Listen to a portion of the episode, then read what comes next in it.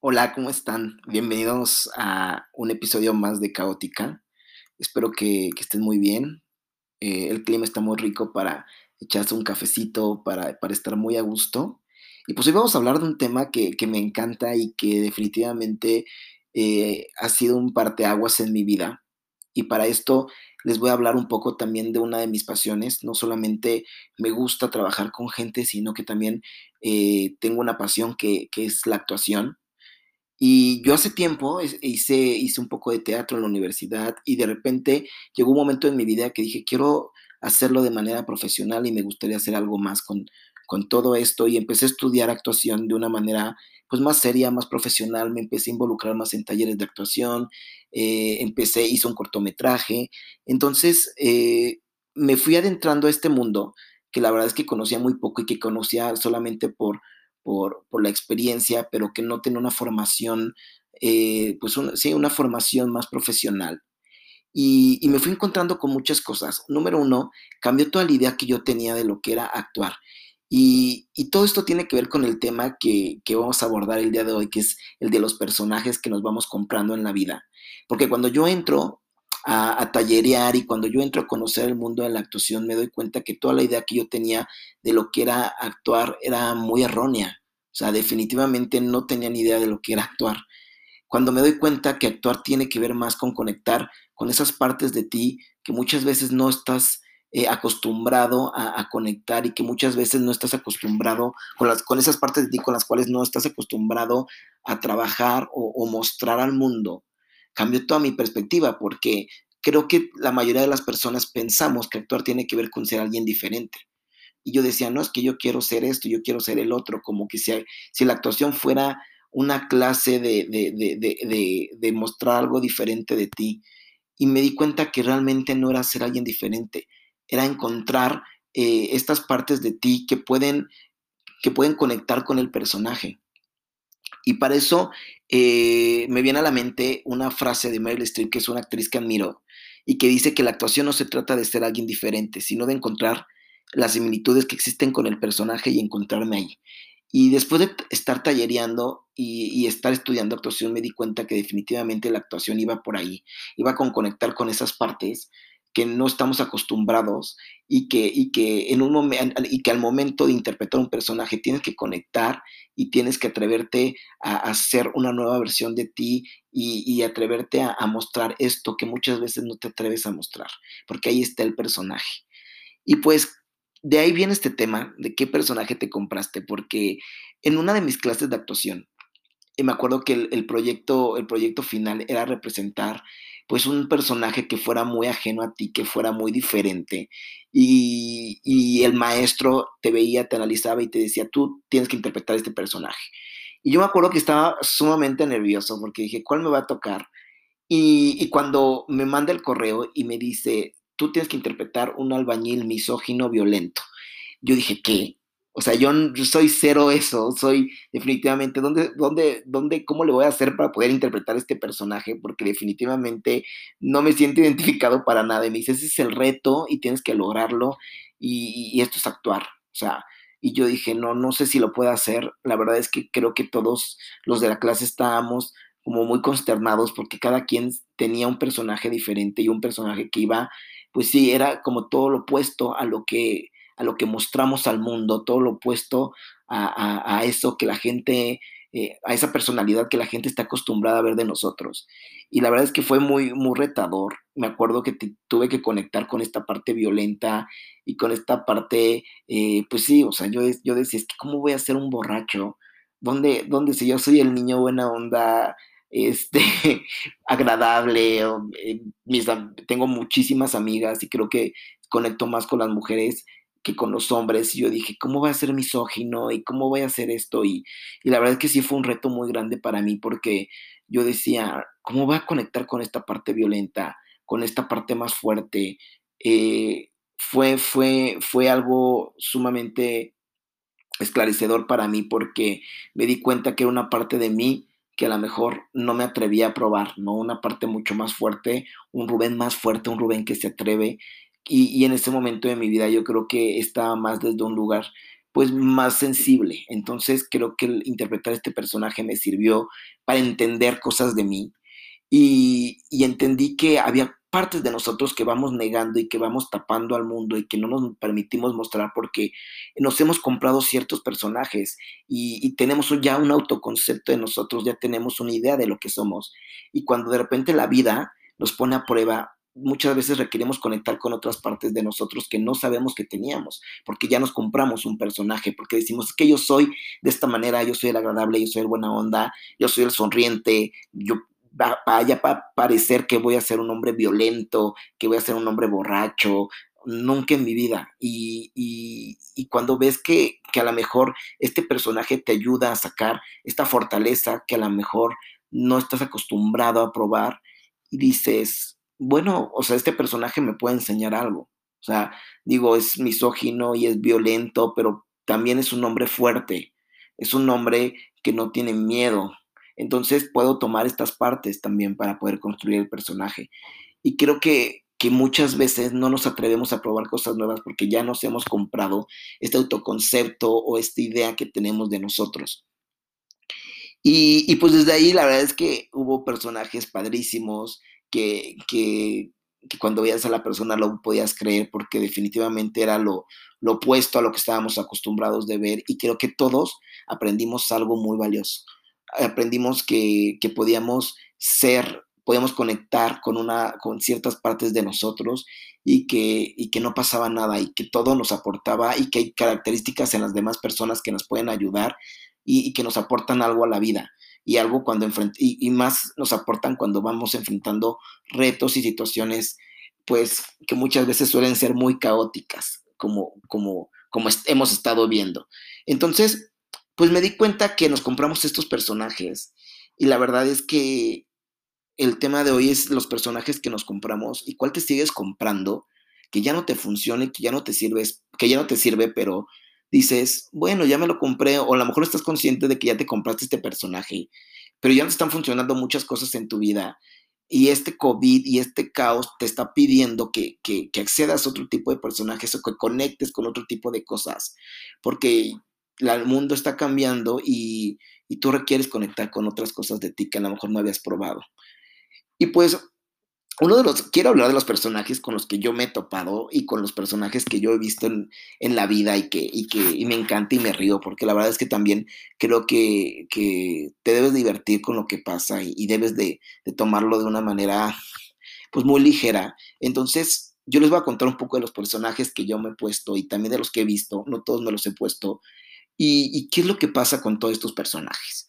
Por ejemplo, tenemos como el personaje el intelectual, que es esta persona que definitivamente eh, eh, todo lo analiza, es súper crítico, sumamente profundo, esta persona que todo el tiempo está pensando desde, desde qué teorías te pueden, qué teoría te puede aportar este, este análisis, de, de, o sea, esta persona intelectual que no se permite nunca ser un poco superficial. O sea, es esta persona que todo lo intenta analizar, eh, verlo con un ojo eh, más allá, muy crítico. Y, y, hay un momento en la vida en donde también te pide divertirte y te pide hablar de cosas superficiales. O sea, creo que la vida también es para divertirse y son estas personas que no se permiten un poco tomarse las cosas más a la ligera. Eh, tomarse las cosas de broma.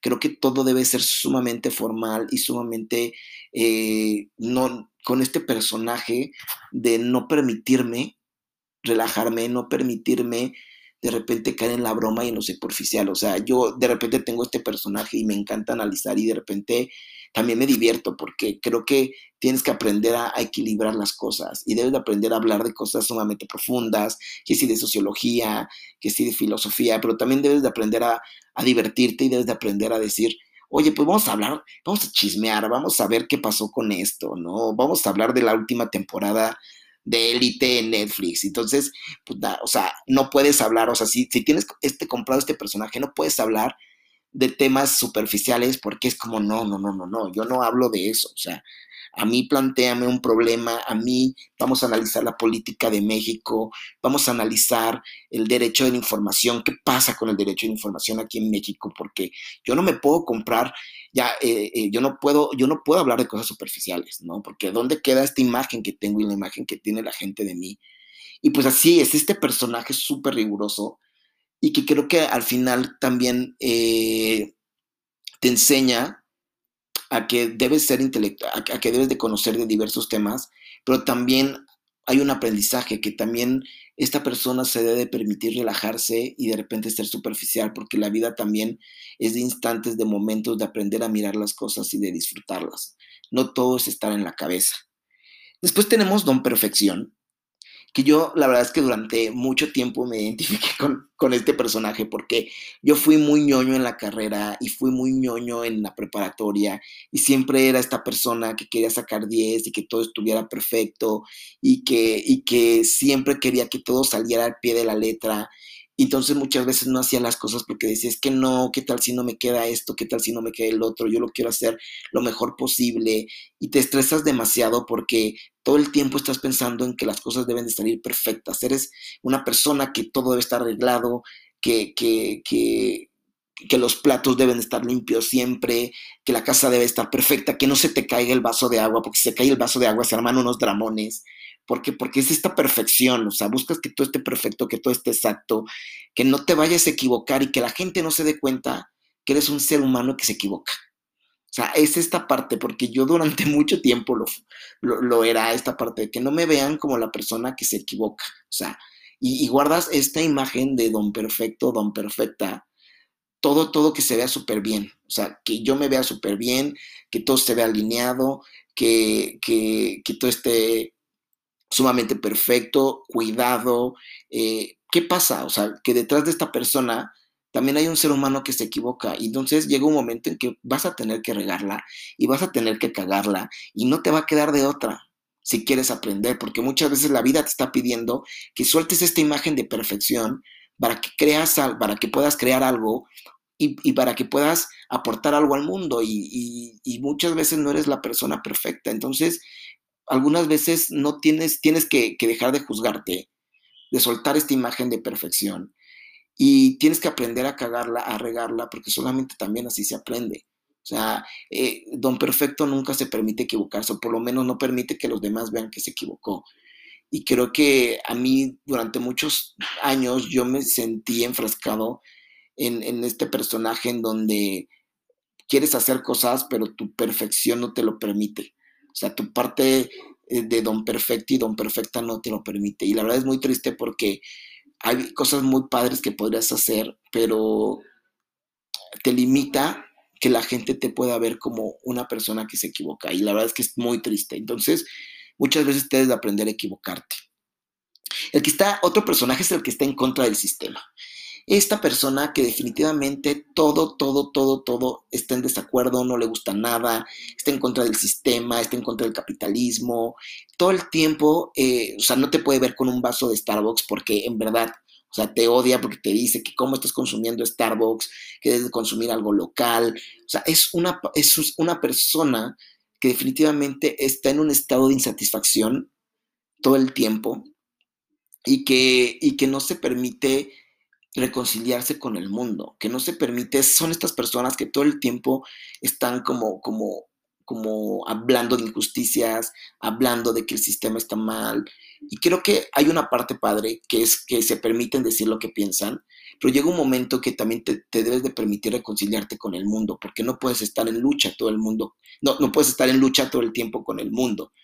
Y son personas que mm, he logrado notar que esta economía está muy afectada ¿Por qué? Porque obviamente están eh, en contra de todo el sistema capitalista, entonces, pues su bolsillo se ve afectado, entonces todo el tiempo están en desacuerdo, pero están jodidos. Y la verdad es que va a llegar un momento que se van a tener que reconciliar con el mundo y van a tener que aprender a, jugar el juego en el que estamos viviendo. Y sí, está bien hablarlo y está bien discutirlo y está bien decir lo que piensas, pero también va a llegar un momento que también a veces te tienes que reconciliar con ciertas partes y reconciliarte con el mundo. Y, yo creo que, está llegando el momento en que también nos reconciliemos con esta parte de reconciliarse y conectar con las demás personas y que no todo es una lucha. Otra persona que tenemos, otro personaje, es que yo también me vi muy enfrascado en algún momento, es esta persona el que quiere ser positivo todo el tiempo. Cuando yo entré al tema de desarrollo humano y que ves lo importante que es el enfoque, muchas veces tú le quieres dar un enfoque positivo a todo, pero puedes caer en, un, puedes caer en enfrascarte en ser la persona optimista y, positiva todo el tiempo y no, y no permitirte sentir todas las emociones. Y la verdad es que eh, caes ahí en un, en un bucle, caes, caes en un, pues en un problema porque creo que la vida también es de aprender a sentir e incluso la tristeza. Creo que mucha gente le huye a la tristeza, le huye al miedo, le huye, pero son emociones que nos sirvan, todas las emociones sirven en la vida para algo. Entonces, eh, creo que yo me enfrasqué mucho tiempo en esta parte, en ser positivo todo el tiempo, y a veces te das cuenta que que es importante aprender a ver la vida de cierta manera, porque también te va a ayudar. Sin embargo, también es importante ayudarte a sentir, ayudarte a, a, poder, si un día estás triste, sentir la tristeza y no tiene nada de malo. Al fin y al cabo es una emoción que te está sirviendo para algo. O sea, si no hubiera, si no hubiera tristeza, tampoco hubiera felicidad. El miedo, por ejemplo, o sea, el miedo, yo fui una persona demasiado miedosa y me di cuenta que el miedo es un impulsor para el cambio. Y esta frase, la verdad, de, si tienes miedo, hazlo con miedo, es muy verdadera, porque el miedo es el que te impulsa a hacer cosas diferentes. Y, no es nada malo, el miedo te, tiene una función también. Entonces, cuando quieres ser positivo todo el tiempo y, no puedes salir de este personaje, es horrible porque no te permites vivir momentos en donde tienes que, profundizar y donde tienes que conectar con ciertas emociones. Eh, otro personaje que la verdad es que muchos de ellos están mamados, porque sí, o sea, digo, igual es un estereotipo, puede ser que sí, no todos, pero no sé por qué lo relaciono mucho con eso. Pero la verdad es que este personaje es el duro. El duro, esta persona que no le gusta mostrarse vulnerable a los demás, esta persona que todo el tiempo tiene una careta de que no le pasa nada, de que está perfecto, de que, de que eh, lo más importante es la parte externa pero es una persona que no se permite conectar con su sensibilidad, con su parte vulnerable. Él o, él o ella nunca te va a mostrar su parte vulnerable, sea, porque para, para ellos es como, como cruzar un miedo muy grande. Entonces son personas que no se permiten sentirse, sentir, ni permiten conectar tanto con las personas, porque conectar con las personas es mostrar una parte de ellos muy vulnerable, muy sensible. Entonces siempre tienen que, tener esta careta y esta imagen de que yo soy el fuerte y de que yo puedo con todo y que no me pasa completamente nada. Y muchas veces estas personas eh, pueden vivir en depresión o pueden estar muy mal, pero están con esta careta y, con esta, se ponen esta, esta imagen del duro y que no pueden salir de ese personaje. Y a veces es momento de conectar y aprender a sentir.